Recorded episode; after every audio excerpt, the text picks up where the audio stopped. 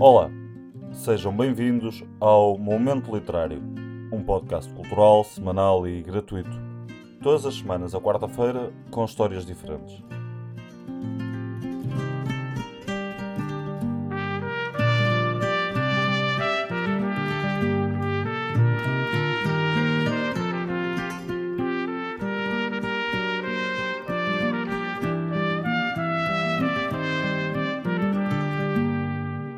Hoje é o nosso décimo episódio, por isso agradecemos aos nossos ouvintes por nos terem seguido até aqui.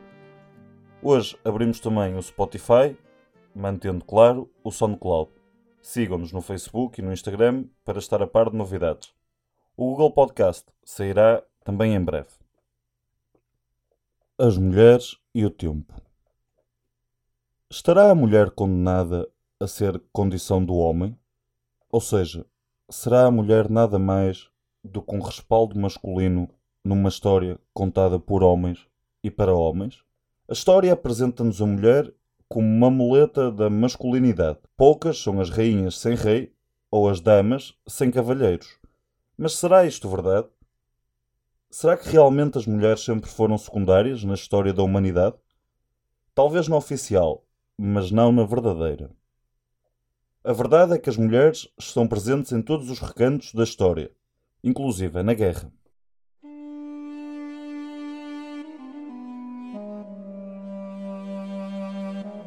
Um antigo rei persa, de nome Shariar, havia sido atraiçoado por sua esposa, que num ato de loucura, para a esposa de um rei, se havia enamorado de um escravo. O rei persa, como não poderia deixar de ser, decapitou os amantes. O sangue do amor proibido não conteve a cólera do rei. Ficou irado, afinal, ele era rei, e a sua primeira esposa trocaram por um escravo.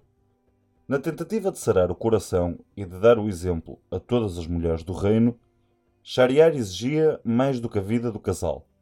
Decretou e espalhou a mensagem pelo seu povo. Todas as noites haveria de se deitar com uma mulher diferente, e na manhã seguinte matá-la-ia.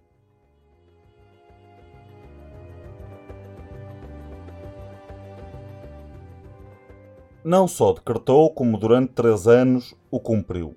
Todas as noites, uma pobre mulher, todas as manhãs, uma cabeça nova, que rolava, e o corpo abandonado da miserável. Dormir e matar, assim levava o rei a sua vida amorosa. Ao fim de três anos, uma das mais belas raparigas do reino ofereceu-se para dormir com o rei. O seu nome, Sherazade. O rei estranhou tal oferta, pois toda a mulher sabia o significado de uma noite com a realeza. Sherazade tinha um plano para acabar com a barbárie. Havia de contar, todas as noites, uma história ao rei. E o rei nunca havia de se aborrecer. Assim foi.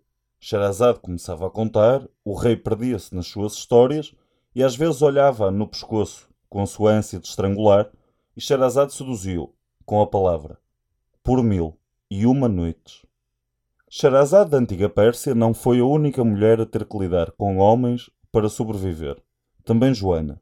Não havia homem que pudesse com Joana. Durante a noite falava com anjos e com santos que lhe segredavam ao ouvido.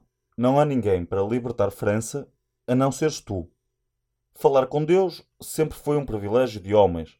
A mulher foi sempre culpada pelo pecado primitivo. E com as matérias de reino, igual. Joana era assim detestada tanto pela Igreja como pela monarquia. No entanto, Joana não se cansava de repetir e repetir a missão que Deus lhe tinha dado.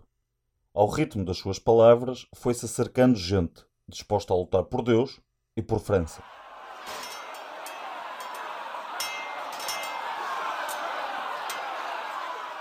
Joana d'Arc, essa camponesa analfabeta, donzela guerreira, virgem por mandato divino ou pânico masculino, encabeçou um grande exército que invencivelmente tombava inglês atrás de inglês. Acabou Joana por ser capturada e os ingleses, por não saberem o que fazer com esta louca, a enviaram de volta para as cortes do rei de França. Por França e por Deus se havia batido, mas os funcionários do rei e os funcionários de Deus não hesitaram em condená-la os bispos, priores, cônegos, fiscais, inquisidores e os notáveis coincidiram todos com a mesma opinião. Joana era cismática, apóstata, mentirosa, adivinhadora, suspeitosa da hergia, errante da fé e blasfemadora de Deus e dos santos. Joana de Arc tinha 19 anos, quando a ataram a um poste e a incendiaram viva.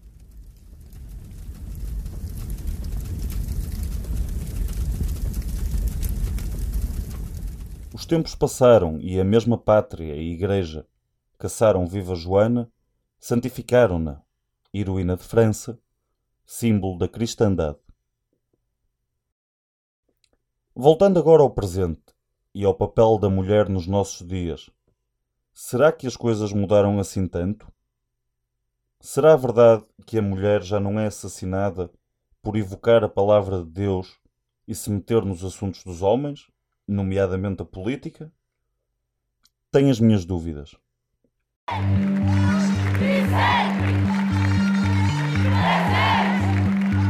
Negra, mãe, socióloga, professora e vereadora. Marielle Franco foi assassinada no dia 14 de março de 2018 no Rio de Janeiro. Grupos e movimentos sociais chamaram atos e manifestações contra a violência. Posso dizer que era impagável, impagável, ver a cara dos assassinos dessa mulher negra, favelada, de nome Marielle Franco, que falava diretamente aos mais pobres, dando-lhes causa e vontade de lutar. Era impagável ver a cara dos seus assassinos se à imagem de Joana o tempo a convertesse santa. Chegamos ao fim do décimo episódio do Momento Literário. Agradecemos a vossa presença, os vossos likes, as vossas partilhas. Como forma de agradecimento, abrimos o Spotify, mais uma plataforma disponível para os nossos ouvintes. Em breve, o Google Podcast e o iTunes também estarão presentes. Continuem-nos a apoiar, principalmente a revelar o projeto aos vossos amigos mais próximos. O meu muito obrigado, Tomás Guerreiro, em nome da equipa do Momento Literário, António Constantino, o ilustrador, e José Almeida, o social media.